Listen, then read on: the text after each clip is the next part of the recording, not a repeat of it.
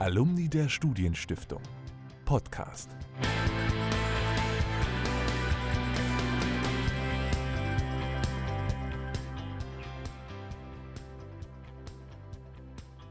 Willkommen zu unserem Podcast. Mein Name ist Alfred Schmidt. Und ich bin Philipp Martin. Wir sind beide im Vorstand des Alumni-Vereins der Studienstiftung und sprechen heute in der vierten Folge unseres Podcasts mit Dr. Konstanze Stelzenmüller.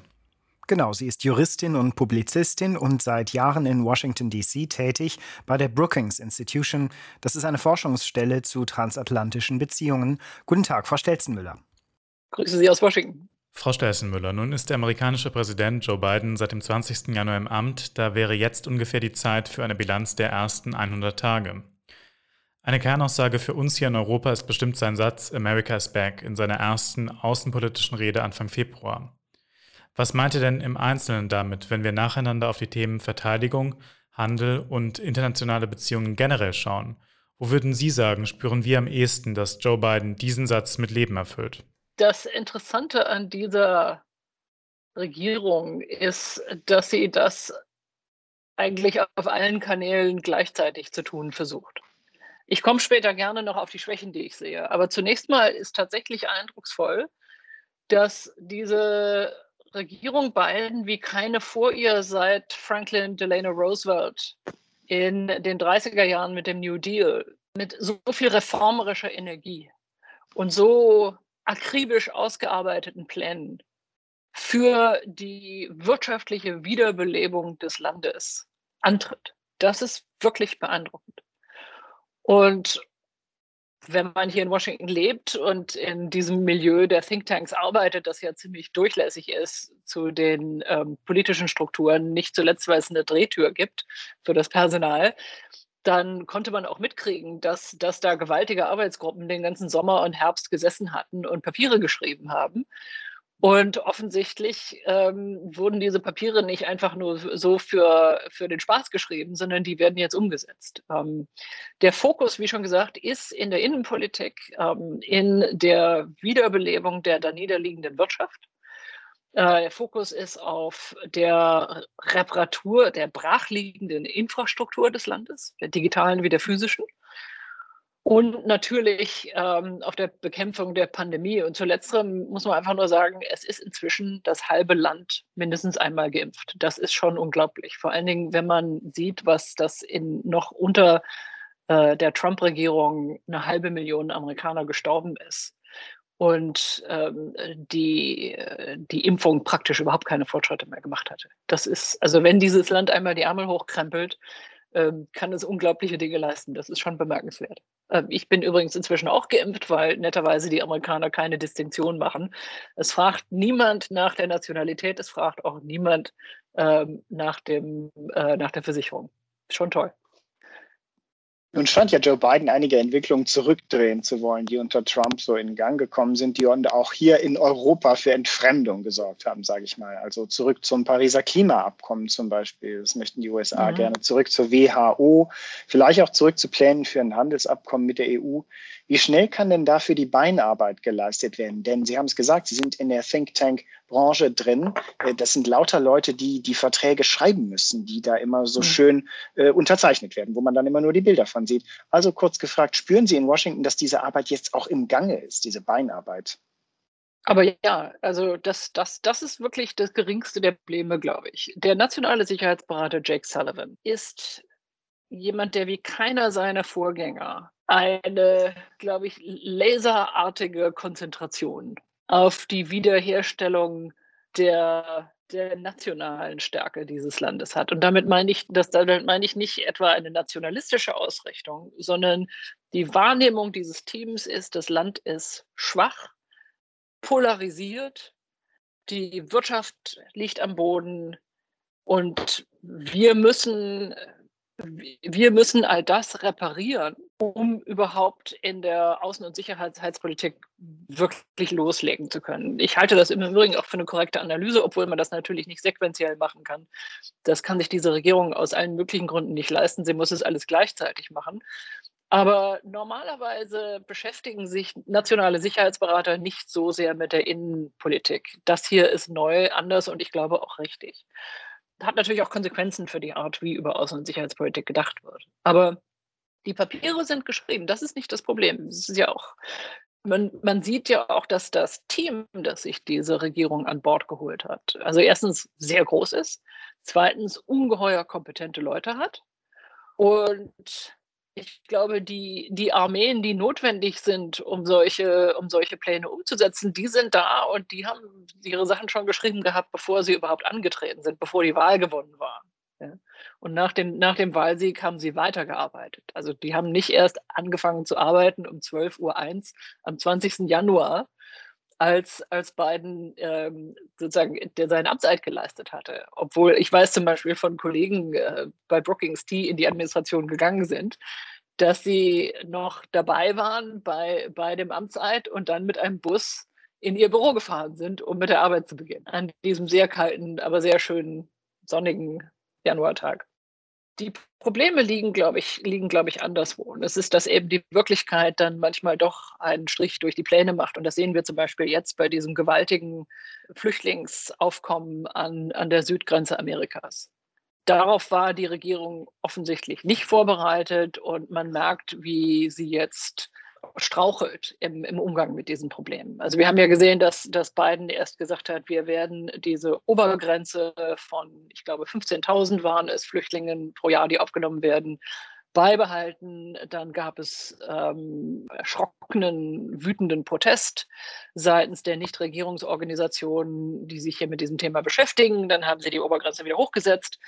Ähm, da merkt man, dass, dass sie eben nicht alles zu Ende äh, durch, durchdacht haben und wohl auch nicht damit gerechnet haben, dass ähm, allein das Gerücht, dieser Präsident könnte freundlicher sein zu, zu, zu, ähm, zu Flüchtlingen, eine solche, eine so, solche Sogwirkung entfalten würde.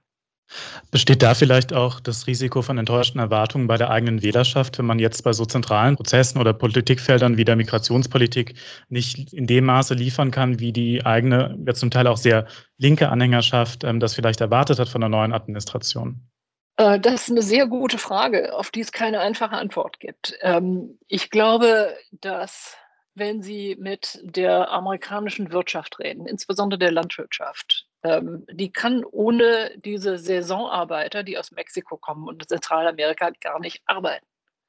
Und wenn diese Saisonarbeiter nicht über die Grenze kommen können, dann steigen hier die Obst- und, und, und, und, und Gemüsepreise, und zwar gewaltig. Ja, beziehungsweise das äh, Zeug verrottet dann auf den Feldern.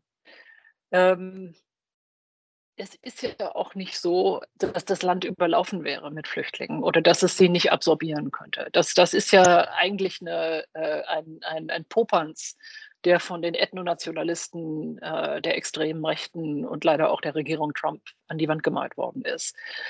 In Wirklichkeit richtet sich der populistische Zorn hier nicht gegen Migranten oder das ist nur ein Epiphänomen des Problems. Das eigentliche Problem ist sozusagen die Zumutung der liberalen Moderne, wenn Sie so wollen. Ähm, das ist das, was das Land spaltet und die Angst vor, vor dem Statusverlust bei, bei Teilen der weißen Bevölkerung. Und wie schon gesagt, dafür stehen die, stehen die Flüchtlinge und die Migranten nur sozusagen als, als Marker. Die Spaltung ist ja vielleicht auch das tiefere Problem, mit dem die Vereinigten Staaten gerade kämpfen. Hat Joe Biden bis zu den Midterms überhaupt eine Chance, an dieser Spaltung etwas zu ändern? Oder ist das eine Fähigkeit, die wir auf ihn projizieren und in Wahrheit ist das kaum zu schaffen? Also vielleicht man daran erinnern, warum die Midterms wichtig sind. Ähm, in den Midterms wird immer ein Drittel äh, des Senats neu gewählt und der gesamte Kongress. Und der, in dem Senat haben die Demokraten momentan, oder gibt es einen 50-50-Patt, sodass die Vizepräsidentin ähm, die die ausschlaggebende Stimme da hat. Und viele der Sitze der Demokraten im Kongress sind mit hauchdünnen Mehrheiten gewonnen worden, sodass tatsächlich die Gefahr besteht, und das ist auch eine sozusagen eingefleischte amerikanische Tradition, dass die Demokraten ihre Mehrheiten im Senat und im Repräsentantenhaus 2022 verlieren könnten. Und wir haben bei, bei Clinton und bei Obama gesehen, mit dem Aufkommen der Tea Party, des Freedom Caucus, was für eine Fundamentalopposition die Republikaner dann, dann fahren können ähm, und wie sie das Regierungs- und Gesetzgebungsgeschäft sabotieren können, mit dem Resultat, dass dann der Präsident zum Mittel ähm, des, äh, der exekutiven Entscheidung des Executive Orders ähm, greifen muss, was wiederum das Regierungsgeschäft einfach erschwert und durch den Nachfolger sehr schnell aufzuheben ist. Das ist also das, das, das Risiko, auf das die Demokraten starren, weshalb sie in solcher Eile sind. Und ich sehe, ich bin ja viel mit, mit Leuten in Berlin im Gespräch und ich diese, dieses Argument, das Sie eben verwendet haben, naja, das wird sich ja eh geben, 2022, es hat, keine, es hat keinen Sinn darin zu investieren, halte ich für außerordentlich kurzsichtig. Und, und wirklich, äh, wie man auf Englisch sagt, self-defeating. Ich glaube, denjenigen, die in Berlin und anderswo in Europa so argumentieren, offensichtlich nicht ganz klar ist, wie hoch der Einsatz auch für uns hier in Europa ist. Ich lebe jetzt seit, seit sieben Jahren hier und habe die Trump-Regierung in, ihrer gesamten, äh, in ihrem gesamten Ausmaß hier erlebt. Eine zweite Amtszeit von Trump oder einem republikanischen Präsidenten, der so ähnlich ist wie Trump, hätte für Europa dramatische Auswirkungen gehabt. Und ich glaube, dass wir ein ziemlich existenzielles Interesse daran haben, aus wie schon gesagt, in unserem eigenen Interesse den Erfolg dieser Regierung Biden, die so pro, proeuropäisch und transatlantisch ist, wie in Generationen nicht, auch mehr als Obama, zu unterstützen.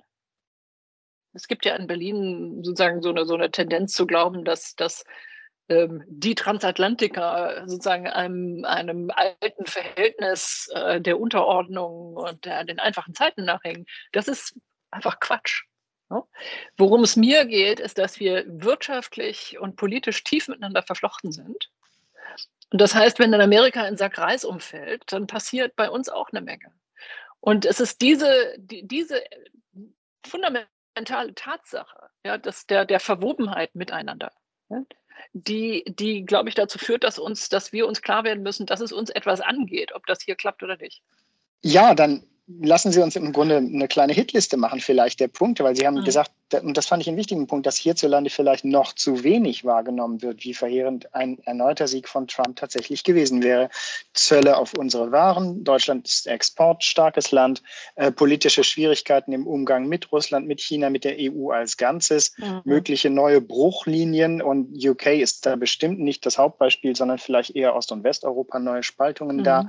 Mhm. Umgekehrt gefragt, wo kann Biden sozusagen heilende Wirkung am ehesten entfalten bei diesen Punkten? Also offensichtlich ist Biden nicht gesonnen, daran sehr anders als sein Vorgänger, Diktaturen zu umarmen. Ähm, und das ist angesichts der Tatsache, dass sowohl Russland als auch China inzwischen nicht nur in ihren eigenen Nachbarschaften oder zu Hause sehr aggressiv auftreten, sondern auch in Europa und in Deutschland. Ähm, ist das für uns gut. Ja. Ähm, es gibt den, das schöne Engl den schönen englischen Ausdruck des Enablers und Trump war ein Enabler. Ähm, also Moskau und Peking haben sich von Trump durchaus ähm, unterstützt gefühlt in diesem, in diesem, dieser ausgreifenden und aggressiven Politik. Jedenfalls hatten sie nicht den Eindruck, dass irgendjemand ihnen das verwehren würde, wenn sie, wenn sie in Europa weiter ausgreifen. Das ist ein ganz entscheidender Punkt. Wir erinnern uns auch, dass Trump die EU als solche ein Dorn im Auge war, die er für eine Front gehalten hat für eine Art von deutschen Imperialismus in Europa. Gab auch Leute in, in Europa, die ihm das eingeflüstert haben. Er hatte auch eine besondere Vorliebe für das am wenigsten demokratische Land in Europa, das die Ungarn. Die Ungarn, die wiederum ein ausgesprochen warmes Verhältnis zum Kreml haben und zu Peking. Ja, wenn Sie, Entschuldigung, wenn ich da kurz nachfrage, es gab Leute, die ihm das eingeflüstert haben. Da mhm. frage ich mich natürlich, Klar. wen denn genau? Also manchmal hat man das Gefühl, Trump hat überhaupt niemanden in Europa gehört, aber offenbar ja doch. Wer war das? Also, die, also wie schon gesagt, die Ungarn hatten hier ein sehr gutes Standing. Ähm, Ausgerechnet. Die polnische, die, die polnische Regierung auch, wird, ähm, wobei, wie schon gesagt, da geflissentlich ignoriert wurde, dass es in Polen und auch in Ungarn ähm, Teile der Zivilgesellschaft gibt, die also die in Gegnerschaft stehen zu ihren eigenen Regierungen. Ohnehin ist die polnische Politik vor allen Dingen also sehr viel komplizierter, als, als, als die Trump-Regierung das, das hat sehen wollen. Aber ich wollte noch einen wichtigen Punkt machen, und das ist, dass die dass, dass wir aus dem Buch von John Bolton, dem nationalen Sicherheitsberater, wir erinnern uns an seinen berühmten weißen, großen weißen Schnurrbart, dass aus dem Buch deutlich wurde, dass Trump sehr viel näher daran war, Amerika aus der NATO rauszunehmen, als also auch als sozusagen die schlimmsten Unrufer das befürchtet haben. Alles das wäre in der zweiten Amtszeit möglicherweise nochmal aufs Tapet gekommen. Und nochmal kurz zur EU. Es ist für die äh, genauen Beobachter ist das noch erinnerlich, als wäre es gestern. Äh, der Außenminister Pompeo ist im, am 3. Dezember 2018 in Brüssel aufgetreten, hat auch eine Rede gehalten, in der er gesagt hat, es sei vielleicht Zeit, äh, dass die EU das Zeitliche segne, wenn sie, wenn sie nicht mehr ihre Aufgabe erfülle. Ähm, und das äh, vor einem Publikum von lauter EU-Bürokraten, Thinktankern und Journalisten, das ist den Zuhörern damals, ich war ja nicht dabei, aber ich, man hat dann danach viel davon gehört, wirklich in die Knochen gefahren. Und das war durchaus eine ideologische Position. Und die ist in bestimmten Kreisen in Amerika weiter verbreitet, als man meinen würde. Aber jetzt komme ich nochmal, also nochmal kurz, was, was denkt die beiden Regierungen? Das ist nicht, das ist nicht das genaue Gegenteil davon. Der Biden und sein Team sind trans traditionelle Transatlantiker. Das heißt, sie sind der Ansicht, die Europäer sind unsere ältesten demokratischen Verbündeten und damit auch unsere wichtigsten Verbündeten. Aber jetzt kommen zwei, jetzt, jetzt mache ich, bringe ich zwei Vorbehalte an. Der erste Vorbehalt ist, dass ihr und das unterscheidet sie von der Regierung Obama, dass ihre Hauptsorge dem Aufstieg von China gilt. Und nicht dem Aufstieg von China, weil es China ist, sondern dem Aufstieg eines aggressiven China, das eine globale Dominanzstrategie verfolgt. Und das von, und von dem man inzwischen auch den Eindruck haben muss, dass es die liberale Weltordnung mit einer sinozentrischen Weltordnung ersetzen will. Da, darum geht es hier. Und die meisten anderen Ziele sind dem, glaube ich, untergeordnet. Und damit ist dann auch die Frage an uns, wie nützlich seid ihr? Wie, wie hilfreich seid ihr, uns bei diesem, in dieser Auseinandersetzung zur Seite zu stehen? Und da gibt es hier Optimisten und Pessimisten. Und nach dem, was ich so höre, ist der nationale Sicherheitsberater Sullivan, dessen Stimme da ein sehr großes oder vielleicht das größte Gewicht hat, in diesem Punkt eher ein Pessimist. Und so Dinge wie das von, von den Deutschen und von Kanzlerin Merkel kurz vor Weihnachten noch ausgehandelte chinesisch-europäische Investitionsabkommen im, im Rahmen der deutschen Ratspräsidentschaft sind eher ein Beleg für die Pessimisten hier, dass wir möglicherweise da unsichere Kantonisten sind. Das ist der erste Punkt. Der zweite Punkt ist, dass ich glaube, und das sieht man jetzt an, dem, an den Auseinandersetzungen mit Russland über Nord Stream 2, über der Behandlung von Nawalny, über den russischen Spionageangriffen, Cyberangriffen auf amerikanische Server und Institutionen. Diese Administration hat, das ist nicht, das ist durchaus ein, sozusagen ein Problem, das es das hier immer wieder gibt, hat eigentlich keine Vorstellung davon, was für ein Europa sie wollen und was die Zukunft von Russland sein soll. Das heißt, sie haben, glaube ich, eine möglicherweise etwas idealisierte, möglicherweise etwas statische Vision von Europa, die, die nicht, aus meiner Sicht nicht genügend zur Kenntnis gibt, wie viel Spannung es innerhalb von Europa gibt. Und dass, wenn man sich sozusagen mit dem Blick des, des, des Zukunftsforschers Europa anschaut, dass es hier durchaus verschiedene sozusagen Geschichten gibt, für, für Europa und sich für uns alle und auch ehrlich gesagt für die Deutschen die entscheidende Frage stellt, welche Geschichte wollen wir denn in Zukunft und was müssen wir dafür tun, damit sie eintritt. Ja? Das heißt, dass hier Fahrtabhängigkeiten entstehen können, dass hier große Fragen auf dem Spiel stehen, was die Zukunft der europäischen Integration, der Erweiterung, der Freiheit Europas auf diesem Kontinent anbetrifft. Das ist, glaube ich, hier noch nicht so ganz eingesunken und das macht mir etwas Sorge. Das heißt, während wir vielleicht glücklich sind, dass Joe Bidens äh, Verteidigungsminister mhm. Lloyd Austin, der gerade zu Besuch war, so, mhm. ich sag mal, Bonbons verteilt, so nach dem Motto, klasse, wir machen das nicht mit dem Truppenabzug, im Gegenteil, wir stocken auf. Während Trump mhm. noch gesagt hat, ich schiebe die alle nach Polen, mit denen er sympathisiert, mhm. das war ja völlig offensichtlich. Ist das mhm. eine Skala, die viel zu klein ist? Müssten wir richtig, also äh, so statt uns, ja, ja, äh, statt uns irgendwie in der EU zu streiten, wer welchen Impfstoff in welcher Größenordnung bekommt, vielleicht mal genau. ein paar Skalen höher schalten. Genau und, so ist es. Also, und wie kann das klappen? Wer soll das machen? Ja. Wer sind die Persönlichkeiten, die das tragen wollen? Also, das ist genau richtig. Und das, das ist auch meine, meine größte Sorge.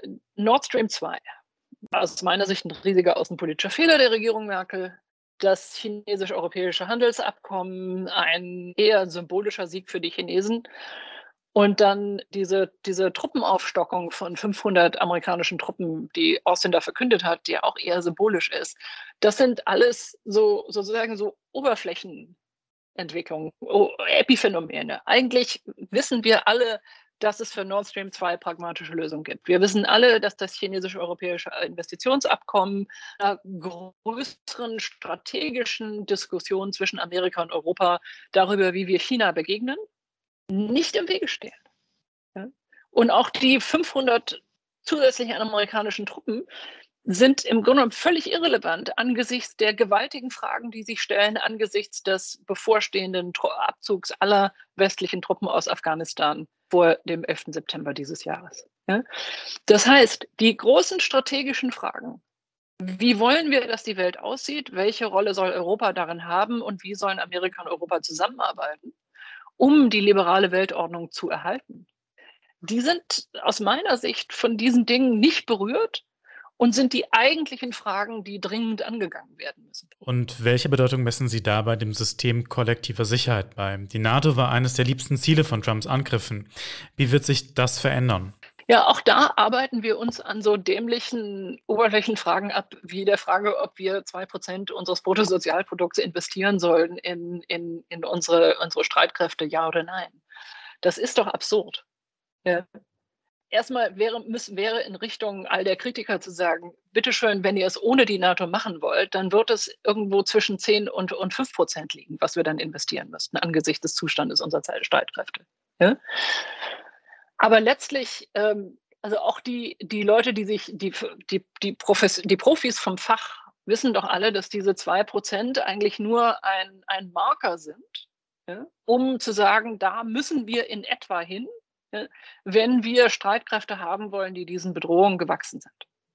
Tatsächlich haben wir es aber doch mit, mit einem, einer Weltlage zu tun, in der erstens, es, wie wir jetzt gerade an der, an der ukrainischen Ostgrenze erleben, durchaus noch um die Frage geht, können wir noch konventionelle Abschreckung. Und ich muss sagen, ich wäre wirklich dankbar, wenn deutsche Regierungen und auch die Kanzlerin gelegentlich sagen würden, Leute, wir brauchen das noch. Abschreckung gehört dazu, solange der Kreml bereit ist, 100.000 Mann einfach mal so an, und zusammen mit Panzern und schwerem Gerät und, und, und mit, mit, mit, mit Flugkörpern an der ostukrainischen Grenze ein Land weiter von, von, von der NATO aufmarschieren zu lassen. Aber mit anderen Worten, konventionelle Abschreckung und Verteidigung bleibt von Bedeutung. Und sie ist nicht etwa notwendig, das ist noch so ein, ein, eine, eine These, die ich einfach nicht mehr hören kann, weil wir die Russen irgendwie eingekreist hätten oder weil die, weil die Streitkräfte des Westens so viel größer wären als die der Russen. Das ist eine schlicht falsche, das ist eine, eine, eine Verdrehung der Geschichte und eine Verdrehung der militärischen Tatsachen. Aber das wollen wir vielleicht in diesem Podcast jetzt nicht, nicht ausbreiten, das, das würde zu, zu weit gehen. Aber die größere dass wenn wir, wenn wir reden von, von kollektiver Sicherheit, müssen wir auch von der Tatsache reden, dass ein Großteil der Konflikte heutzutage sich nicht auf der militärischen Ebene abspielen, sondern auf der Ebene, die in, in, in der englischen Fachsprache Weaponizing Economic Interdependence genannt wird. Und wo es um so Dinge geht wie Strafzölle, äh, Aus, die Ausübung wirtschaftlichen Drucks, die Ausnutzung von physischer und digitaler äh, Abhängigkeit und das ist sozusagen alles zwischen Desinformation, ähm, Cyberangriffen, sozusagen bis, bis hin zu, zur, also wie soll ich sagen, dem, der Förderung politischer Gefolgschaft durch Korruption. Äh, auch das spielt alles eine Rolle. Und da sind wir, glaube ich, ähm, da sind wir zum Beispiel deutlich hinter dem hinterher, was, was unsere Konkurrenten und Gegner so anstellen. Ich würde jetzt wahnsinnig gerne noch darüber reden, wie gut die Chancen für konventionelle Abschreckung mit einer möglicherweise grün geführten Bundesregierung ab September hier in Berlin sein könnten. Aber bevor wir das Fass aufmachen, äh, interessiert mich noch, was Sie über eins denken, vielleicht kriegen wir ja sogar noch den Schlenker dahin, aber ich möchte gerne auf die Mindestbesteuerung von Unternehmen kommen. Mehr Fairness in der Weltwirtschaft. Janet Yellen, mhm. also mhm. Joe Biden, der einfach Janet Yellen, die frühere Notenbankchefin, ein Ding machen lässt, sagen lässt, verkünden lässt, wo echt die halbe Welt drauf gewartet zu haben scheint. Also die ganzen Googles, Apples und mhm. Facebooks mhm. der Welt, die kaum Steuern zahlen, auf Deutsch gesagt, an die Hammelbeine zu kriegen und sagen, ihr Lieben, ihr nutzt hier unsere ganze Infrastruktur und zahlt fast keinen Pfennig Steuern.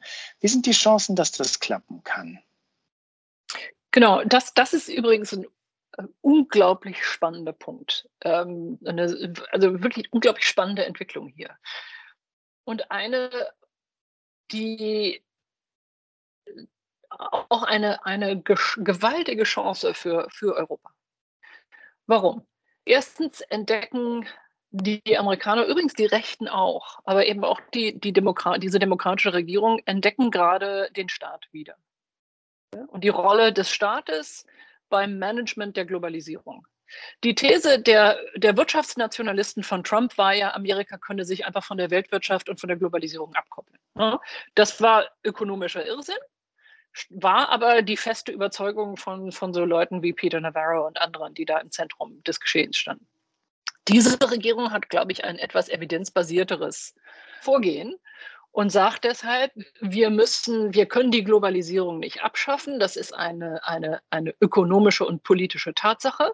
Aber wir müssen der, dem Staat und der staatlichen Regulierung wieder zu ihrem Recht darin verhelfen. Und das bedeutet unter anderem, dass sich die großen Technologieplattformen, die eben auch politische Akteure sind, obwohl sie das nicht gerne zugeben, äh, sich auch an staatliche Regulierungen gewöhnen müssen und nicht einfach sich verhalten können, als wären sie staatenlose Akteure ja, mit gewaltigem politischem Gewicht, wie wir in diversen Wahlen gesehen haben. So.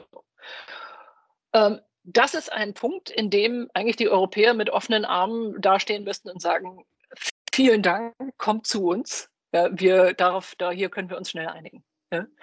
Was, es, was das auch bedeutet, und das ist, deshalb ist das auch so, so, so, so ein zentraler Punkt, ist, dass diese Regierung nicht nur sagt, wir können uns nicht von der Globalisierung abkoppeln, sondern sie hat auch verstanden, dass das transatlantische Verhältnis das ja, wo, wo ja in Deutschland immer gleich, das, das immer gleich gesetzt wird mit der NATO ja? und dem militärischen Arm des Bündnisses, dass das transatlantische Verhältnis noch viel dichter gewebt ist im Bereich der, der wirtschaftlichen Interdependenz. Und dass auch das eine Tatsache ist, die bedeutet, dass wir uns, dass wir zu sozusagen gemeinsamem Nachdenken und auch gemeinsamen Politiken und Entscheidungen finden müssen bei diesen Themen. So. Und das ist auch deshalb spannend, weil man ja sozusagen da jetzt dann mal ganz offen sagen muss, da stehen wir auch in Konkurrenz miteinander. Das heißt, das ist eine, das ist das eine Gleichzeitigkeit von, von, von miteinander verwoben sein und konkurrieren, wo es durchaus darum geht, ob sich im Umweltrecht, ähm, im Schadensersatzrecht, im Umgang mit den Technologiekonzernen amerikanische oder europäische Standards durchsetzen. Und wo, und das ist sozusagen mein letzter Punkt, wo, wo auch das transatlantische Verhältnis ganz anders gewichtet ist. Im militärischen Bereich sind wir eindeutig die Zwerge, ja, die, die sozusagen dem Riesen hinterherrennen. Ja. Im Bereich von Wirtschaftskraft, Regulierung und, und, und Standard Setting ist die Lage eine andere. Da sind wir eigentlich ebenbürtig. Und da reden wir, da reden wir Auge in Auge miteinander. Und auch das ist für die Amerikaner durchaus gewöhnungsbedürftig. Aber wie schon gesagt, die Vorgängerregierung hat, hat gesagt, das ist eine Gefahr für uns, deshalb müssen wir die EU zerschlagen. Diese Regierung sagt, wir finden das gut. Das ist ein Kraftverstärker für uns. Ja?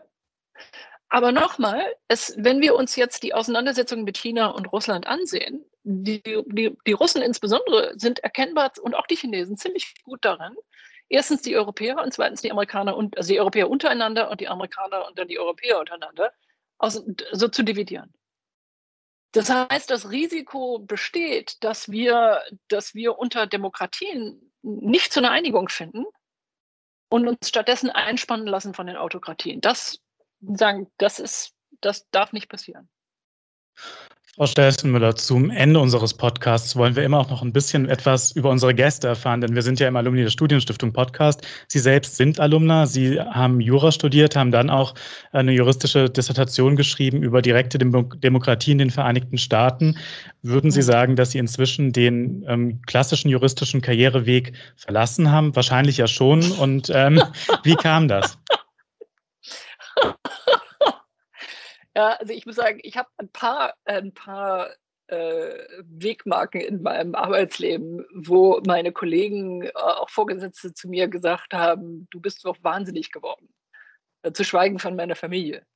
Ja, das ist einmal, als ich nach dem ersten Staatsexamen nach Amerika gegangen bin, um meinen Master zu machen und die Assistenten im Völker, am Völkerrechtslehrstuhl in Bonn zu mir sagten, also du weißt schon, dass es ein großes Risiko ist für, eine, für deine berufliche Zukunft, wenn du das, das zweite Staatsexamen aufschiebst. Ja? Ähm, ich dachte mir damals nur, ich will das überhaupt nicht machen. Wenn ich es irgendwie vermeiden kann, that's not gonna happen. So. Äh, dasselbe kam dann, als ich aus Amerika zurückkam mit einem Harvard-Abschluss und dann ein Volontariat beim Tagesspiegel gemacht habe. Ja. Da dachten auch einige meiner Freunde, ich sei wahnsinnig geworden. Ähm, und dasselbe passierte, als ich die Zeit verließ, nach elf Jahren, weil eigentlich auch man die Zeit nur mit den Füßen nach vorne verlässt.